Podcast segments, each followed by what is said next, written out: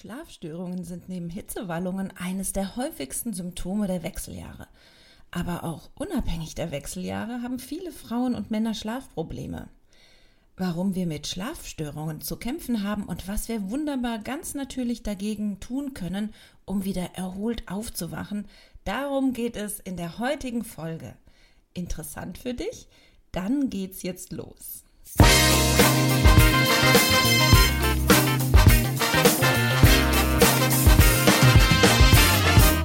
Das ist euer Podcast für die Frau 40 plus. Hier geht es ums Abnehmen oder Gewicht halten, um die Wechseljahre Darmgesundheit und Achtsamkeit. Und damit herzlich willkommen zum Podcast Die, die Menobitch Meno mit der Webapothekerin Linda Venent.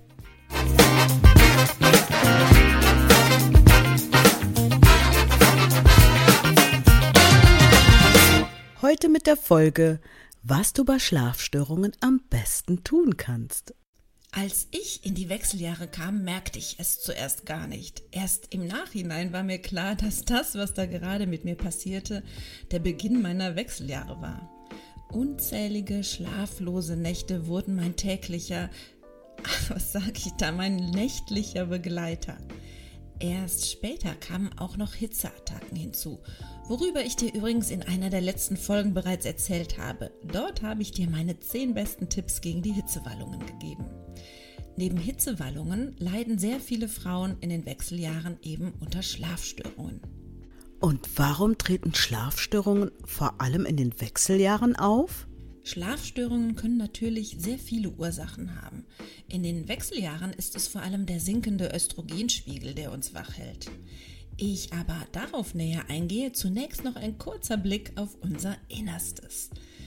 Unser großartiges Wunderwerk namens Körper hat eine innere Uhr. Wahrscheinlich kennst du das auch. Du fliegst in ein Land mit erheblicher Zeitverschiebung, dann benötigt dein Körper meistens ein wenig Zeit, um sich daran zu gewöhnen. Genauso ist es auch für mich, wenn ich gerne samstags oder sonntags ausschlafen würde es aber nur in Raten funktioniert, weil ich das erste Mal pünktlich mit dem nicht gestellten Wecker aufwache. Das ist übrigens gegen 6 Uhr morgens. Ich wache auf durch meine innere Uhr, die mir sagt, hey, zu dieser Uhrzeit stehst du doch eigentlich immer auf. Ich empfinde diese innere Uhr als Fluch und Segen zugleich, denn ich gehöre einerseits zu den Menschen, die schon eine Minute vor Weckerklingeln völlig ausgeruht von alleine aufwachen und dann so eklig direkt gut gelaunt und fit in den Tag starten. Aber andererseits habe ich es schwer, mal so richtig lange und gemütlich auszuschlafen.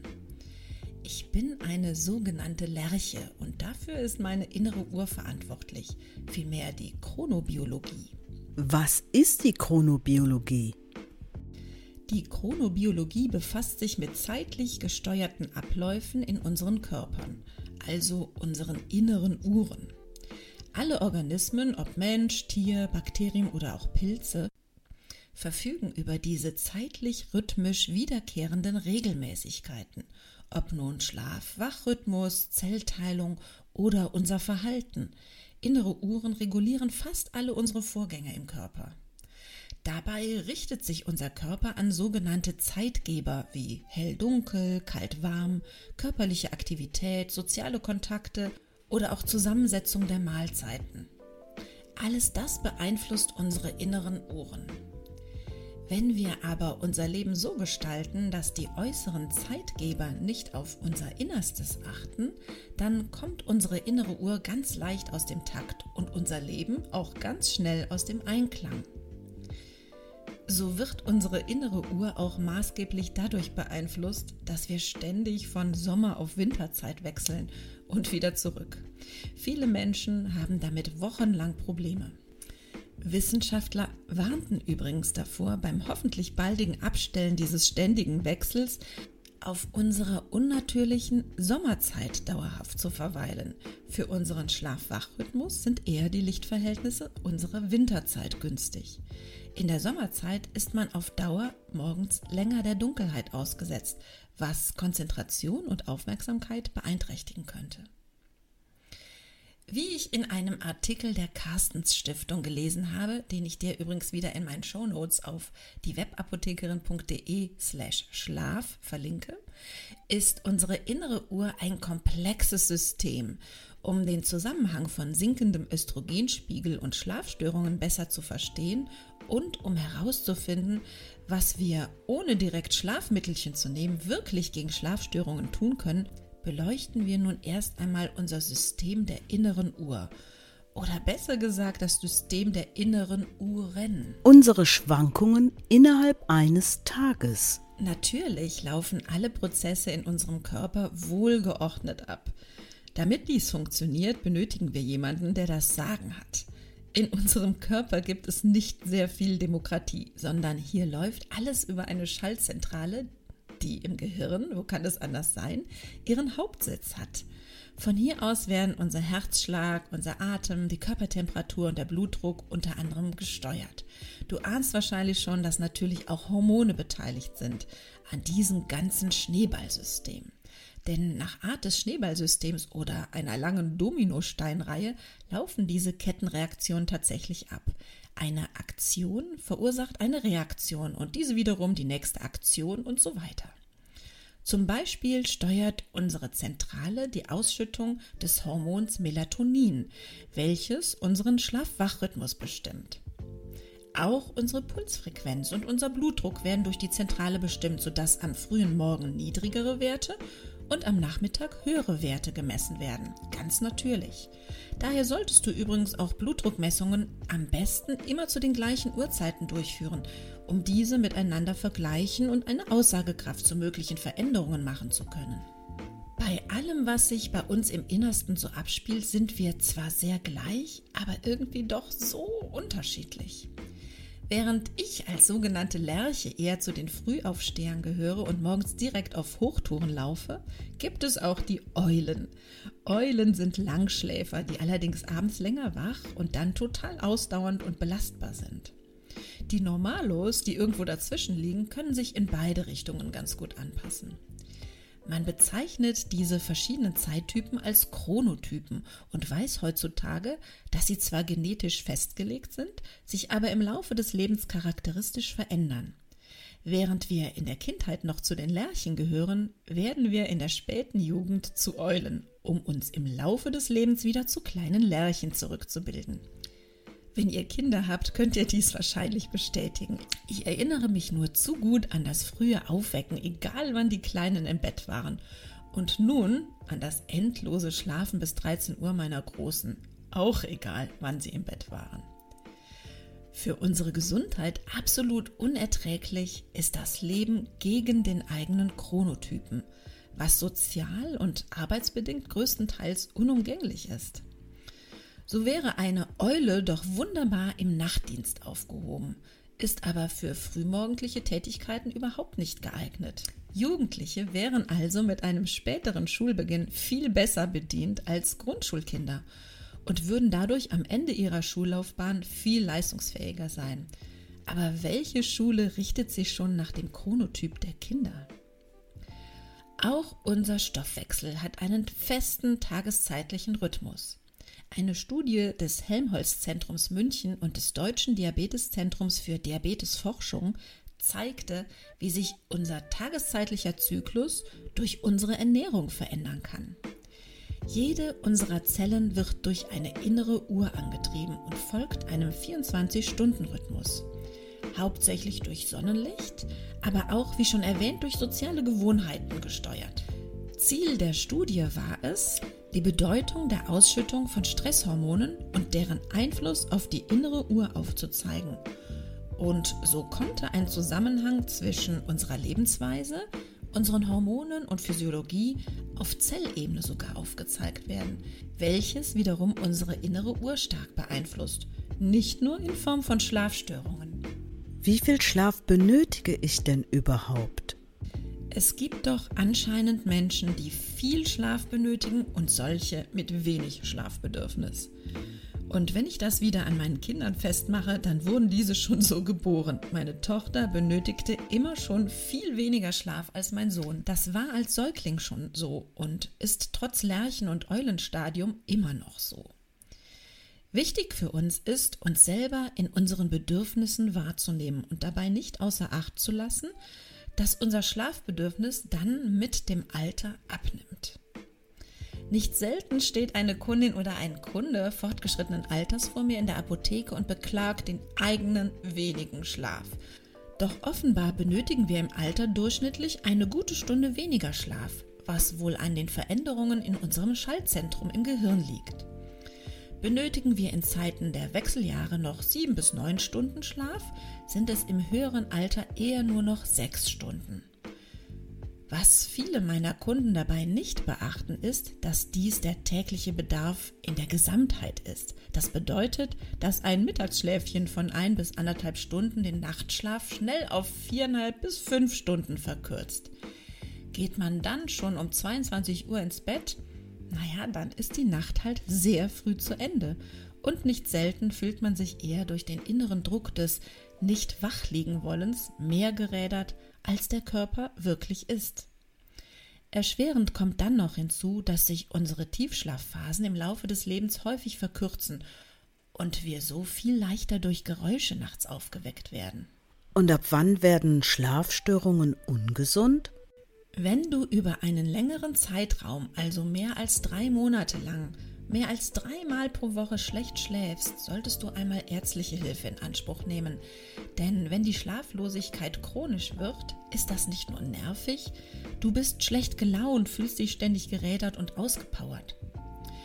So erging es mir damals in den Wechseljahren, als meine innere Uhr meinte, mich alle zwei Stunden aufwachen zu lassen. Alle zwei Stunden.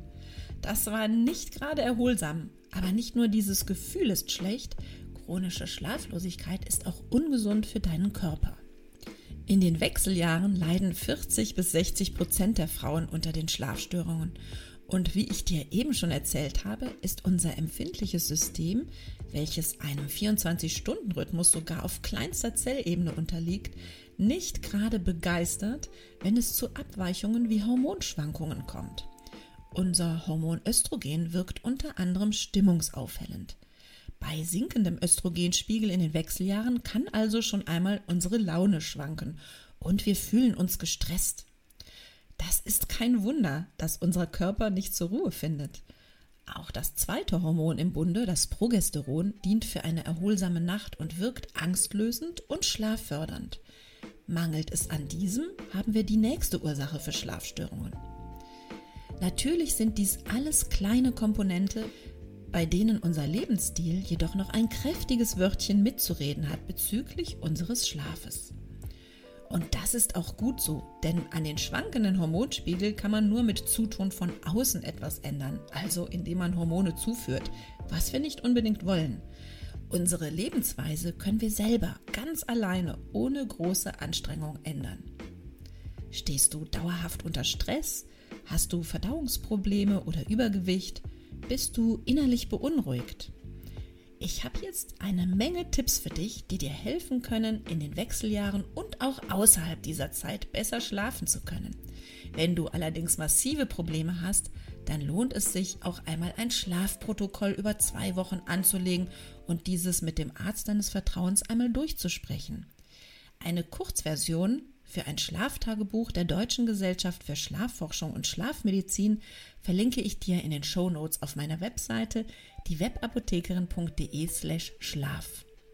Wenn du also abgeklärt hast, dass es nicht alleine nur eine Schilddrüsenproblematik, depressive Verstimmungen oder chronische Erkrankungen sind, die dich nicht zur Ruhe kommen lassen, dann kannst du einiges in deinem täglichen Ablauf integrieren, um besser ein- und durchschlafen zu können meine drei, aber eigentlich sind es fast 100 besten Tipps gegen Schlafstörungen in den Wechseljahren. Erstens Schlafumgebung. Zur Schlafumgebung gehören für mich ganz viele Dinge. Es geht los mit der Beschaffenheit deines Bettes. Sind deine Matratze und vor allem auch dein Kopfkissen gut? Vieles mit der Schlafqualität hat mit zunehmendem Alter mehr und mehr mit der Qualität der Hardware zu tun, auf der du dich bettest. Mit deiner Software, also deinem Innersten, beschäftigen wir uns natürlich gleich auch noch. Also Matratze und Kopfkissen. Hier kann ich dir aus eigener Erfahrung sagen, dass ich völlig gerädert und mit Schmerzen eine ganze Zeit lang aufgewacht bin. Ich feststellen musste, dass meine Matratze einfach zu hart war. Das gleiche habe ich allerdings auch schon bei einer zu weichen Matratze fühlen dürfen. Auch meine Nackenpartie ist mir sehr dankbar und lässt mich erst richtig entspannen durch ein richtig gutes Kopfkissen. Meines ist für mich als Seitenschläferin anatomisch geformt und hat einen Schaumstoff mit Memory-Effekt. Also das Kopfkissen passt sich mir an und passt zu mir. Eine Beratung von einem Spezialisten kann ich hier wirklich nur empfehlen. Zur Schlafumgebung gehört natürlich auch die richtige Zimmertemperatur und das richtige Licht. Frische Luft und ein kühles Zimmer, so zwischen 16 und 18 Grad, fördern auf jeden Fall deinen Schlaf, denn du solltest weder schwitzen noch frieren, um deine Muskulatur auch optimal entspannen zu können. Auch das Licht hat einen großen Einfluss auf unseren Schlaf, denn das bereits erwähnte Schlafhormon Melatonin wird durch eher langwelliges Licht, das ist Licht mit einem hohen Rotanteil gefördert. Natürlich kommt hier jetzt nicht die Empfehlung, euer Schlafzimmer mit Rotlicht auszustatten, aber ein gedämpftes, warmes Licht zum Einschlafen und dann eine Verdunklung und sei es auch nur über eine Schlafmaske, tut eurer inneren Uhr gut. Dies weiß auch die Lampenindustrie mittlerweile nur zu gut, denn es gibt ganz tolle und auch ebenso teure Lampen, die dich wunderbar mit dem entsprechenden Licht in den Schlaf gleiten lassen, die nach und nach sich runterdimmen und was sie nicht alles noch so können. Das muss natürlich nicht sein, aber folgendes ist wirklich ein Problem in unseren Schlafzimmern. Durch den hohen Blauanteil sind unsere Handys, also das kaltweiße Licht, im Bett als Einschlafritual total kontraproduktiv, um Melatonin auszuschütten. Also Handys aus und weg vom Bett zum Einschlafen. Sicherlich ist auch die Geräuschkulisse nicht ganz unerheblich und wichtig für deinen Schlaf und ich wünsche dir, dass es hier keine Störungen gibt für dich dort, wo du schläfst. Nicht zuletzt habe ich neulich ganz unbewusst ein weiteres schlafförderndes Detail in meinem Schlafzimmer geschaffen. Rosa Bettwäsche. Ich weiß, nicht jedermanns oder jeder Frau Farbe, aber sie gilt als besonders schlaffördernd da sie für geistige und seelische Ausgeglichenheit sorgt. Om. Zweitens Abend- und Schlafrituale. Hast du Schlafrituale? Mit meinen Kindern habe ich diese, als sie ganz klein waren, noch instinktiv zelebriert. Erst essen, dann Zähne putzen, dann noch etwas vorlesen, kuscheln, etwas singen und dann wird geschlafen meistens bei einem kleinen Nachtlichtchen, damit auch ja keine Monster heimlich unters Bett schleichen können. Rituale sind etwas Wunderbares, denn sie stimmen uns ganz von selber auf tröstliche Weise auf das ein, was da kommen wird. Irgendetwas lässt uns diese regelrechte Zeremonie, die wir in Kindertagen vollführten, vergessen oder aufhören. Dabei ist es wunderbar, in die Schlafenszeit zu gleiten und nicht abrupt aufzustehen, um festzustellen, jetzt gehe ich schlafen. Wie wäre es also mal mit folgendem Ablauf für dich? Nachdem du das richtige Ambiente im Schlafzimmer, wie schon angesprochen, geschaffen hast, also kühle Temperatur, gedimmtes Licht, nimmst du dir die Zeit, dich auf deine Schlafenszeit vorzubereiten. Verbanne einmal deine Elektronik aus dem Schlafzimmer und schalte dir eine für dich entspannende Musik ein. Wenn du magst, dann nimmst du noch ein entspannendes Bad, aber nicht zu heiß, sondern nur 36 bis 38 Grad und maximal 20 Minuten lang. Oder du duschst lauwarm, vielleicht mit Lavendel oder mit einem magnesiumhaltigen Badezusatz. Du kannst dabei auch bei Kerzenlicht eine heiße Sieben oder einen Schlaf- und Entspannungstee trinken. Eine heiße 7 sind übrigens 10 Tabletten des biochemischen Salzes Nummer 7, Magnesium Phosphoricum, in einem Glas warmem oder heißem Wasser aufgelöst. Dies wirkt wunderbar entspannend, wenn du es schluckweise trinkst. Deine Nachtwäsche sollte schön atmungsaktiv und den Temperaturen angepasst sein. Wenn du magst, dann kannst du noch die Dinge, die dich vom Tag noch nicht zur Ruhe haben kommen lassen, kurz aufschreiben. Ich habe selber die Erfahrung gemacht, dass ich mein Gedankenkarussell damit ausgeschaltet bekomme. Vielleicht hast du aber auch Lust, noch etwas zu lesen oder einen Podcast zu hören. In meinen schlaflosen Hochzeiten hatte ich übrigens auch immer Papier und Stift neben dem Bett liegen. Bin ich nachts aufgewacht und lag wach, dann begann sofort mein Gedankenkarussell. Und ich habe dann einfach meine Gedanken oder Pläne kurz aufgeschrieben und hatte dann Ruhe und konnte weiterschlafen. Es war, als hätte ich meine Gehirnschublade geleert, auf Papier abgelegt und auf Reset gedrückt. Ich hatte sofort Ruhe und schlief auch schnell wieder ein. Vielen Menschen hilft es auch am Abend zu lesen oder in Gedanken den Tag Revue passieren zu lassen. Stresslevel lassen sich auch mit einem Abendspaziergang oder durch eine Meditation oder Atemübung herunterfahren. Abend- und Schlafrituale sind mega wichtig und da fällt dir sicher eine Menge selber zu ein, was dir gefallen könnte und dich eher beruhigt als aufregt in den Abendstunden. Natürlich ist unsere innere Uhr dir auch noch dankbar, wenn du deine Rituale dann abends möglichst zur gleichen Zeit startest. Drittens, Nahrungsmittel für einen guten Schlaf. Wie kann es anders sein, dass ich dir auch für den guten Schlaf etwas von meinem Lieblingsthema, also den Nahrungsmitteln, erzähle, mit denen du wirklich viel ausrichten kannst? Na klar. Besonders hilfreich sind hier einerseits die magnesiumhaltigen Nahrungsmittel, da sie schön entspannend und entkrampfend wirken.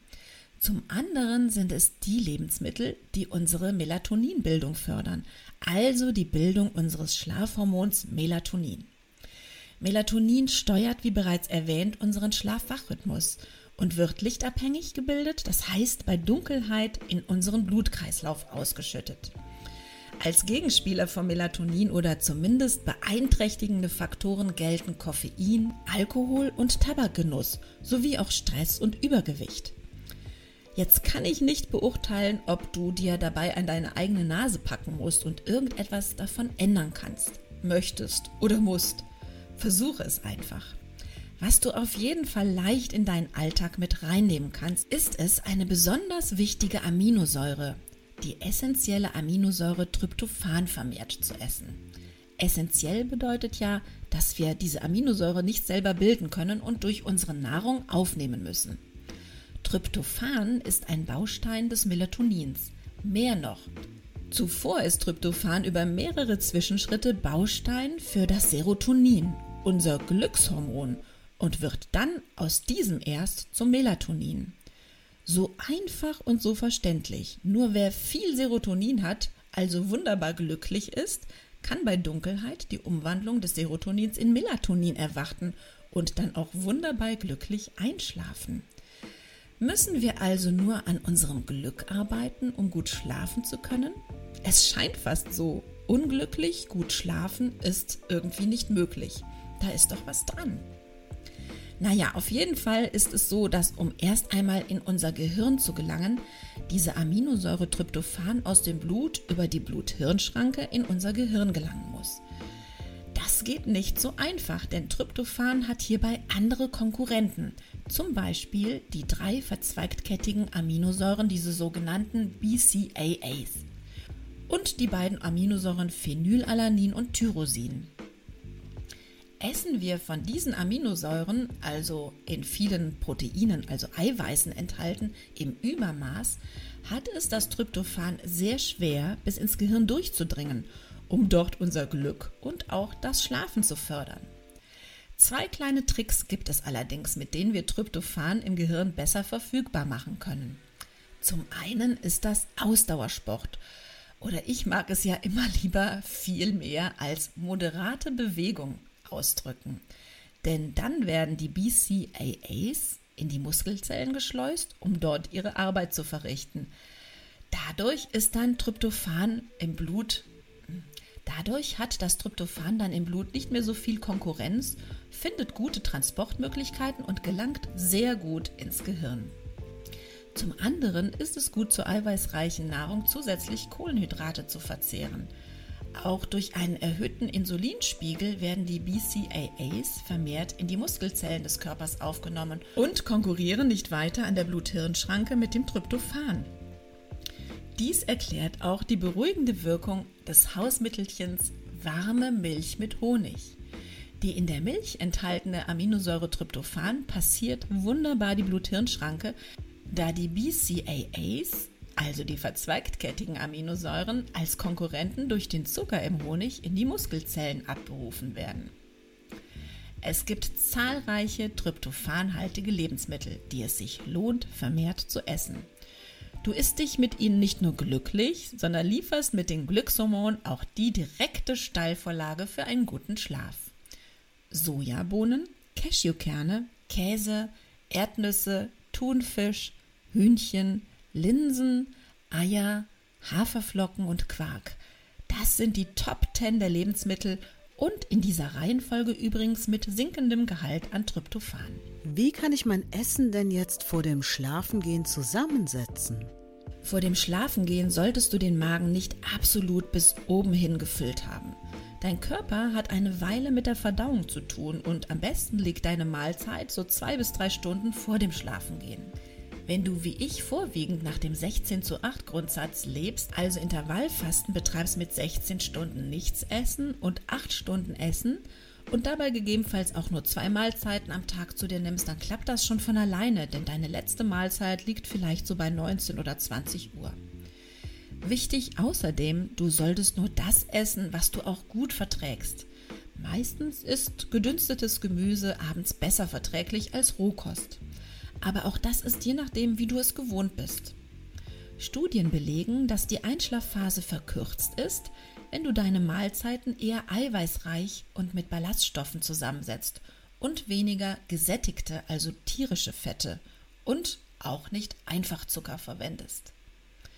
Auch die Schlafqualität soll schlechter sein, wenn viele gesättigte Fettsäuren in deiner Abendmahlzeit enthalten sind. Über die Fettsäuren kannst du dir meine letzte Folge anhören zum Thema Fett, dann weißt du, was ich meine. Trinke dann auch noch tagsüber viel und abends eher wenig, damit du nachts nicht raus musst. Gibt es noch etwas, wie ich nachts besser schlafen kann? Wie schon gesagt, eine moderate Bewegung tagsüber ist das A und O, damit du dich in deinem Körper wohl und ausgelastet fühlst. Vor allem aber Finger weg von Genussmitteln wie Kaffee, Alkohol und Zigaretten, auch wenn es schwer fällt. Wenn du gerne mittags ein Nickerchen machst, dann bitte maximal 30 Minuten und noch vor 14 Uhr, also so eine Art Powernapping. Und wenn du dann abends trotz allem mal nicht einschlafen kannst und verzweifelt Schäfchen zählen musst, dann steh lieber einfach nach 20 Minuten Unruhe wieder auf, um dich kurz zu entspannen und abzulenken. Lesen, Dinge aus dem Kopf rausschreiben, 20 Minuten Bad oder eben eine kurze Meditation. All sowas hilft. Das geht übrigens ebenso um 4 Uhr morgens, wenn der Schlaf dir viel zu früh morgens davonrennt. Natürlich gibt es auch pflanzliche Arzneimittel, die dich zeitweise einmal unterstützen können. Dazu gehören Baldrian, Hopfen und Melisse. Viel zu wenig Beachtung findet ehrlich gesagt das schon erwähnte Tryptophan oder das 5-HTP, das 5-Hydroxytryptophan, welches als Vorstufe unseres Schlafhormons auch als sogenannte Nahrungsergänzung vor dem Schlafengehen eingenommen werden könnte. Mit ca. 500 Milligramm bis einem Gramm oder unter ärztlicher Kontrolle bis teilweise, so liest man, 4 Gramm Tryptophan 20 bis 30 Minuten vor dem Schlafengehen scheint es eine tolle Unterstützung für unsere Melatoninbildung zu sein. Dies ohne einen Hangover-Effekt zu haben, wie es so von vielen chemischen Schlafmitteln bekannt ist. Das 5-HTP ist nach dem Tryptophan die nächste Stufe übrigens in der Umwandlungsreihe hin zu Melatonin und soll noch effektiver zu Serotonin verstoffwechselt werden als das Tryptophan. Das Tryptophan oder 5-HTP sollte übrigens als schlafförderndes Nahrungsergänzungsmittel zwei Stunden Abstand zu deiner abendlichen Eiweißmahlzeit haben, damit das Tryptophan konkurrenzlos die Blut-Hirn-Schranke überwinden kann. Außerdem solltest du immer schauen, dass deine Versorgung mit Zink, Vitamin B6, Folsäure, Eisen und auch den Omega-3-Fettsäuren optimal ist, denn auch diese werden für die Herstellung des Glückshormons Serotonin benötigt. Apropos Serotonin. Ich hoffe, ich konnte dich jetzt mit diesen Informationen wirklich glücklich machen und du findest besser in den Schlaf. Alle Informationen aus dieser oder auch anderen Folgen findest du immer auf meiner Webseite www.diewebapothekerin.de/show und die Folgenshow-Notes speziell zu dieser Folge unter diewebapothekerin.de/schlaf. Beim nächsten Mal geht es um ein besonderes Thema für uns Frauen in den Wechseljahren: Osteoporose oder unsere Versorgung mit Kalzium und wie das mit dem Konsum der Milchprodukte bei diesem Thema so ist.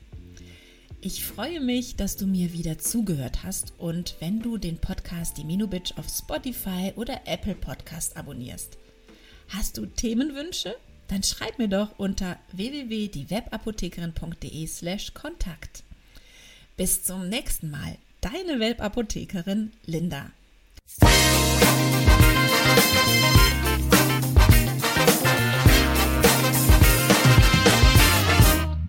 Das war der Podcast Die Menobitch. Fortsetzung folgt.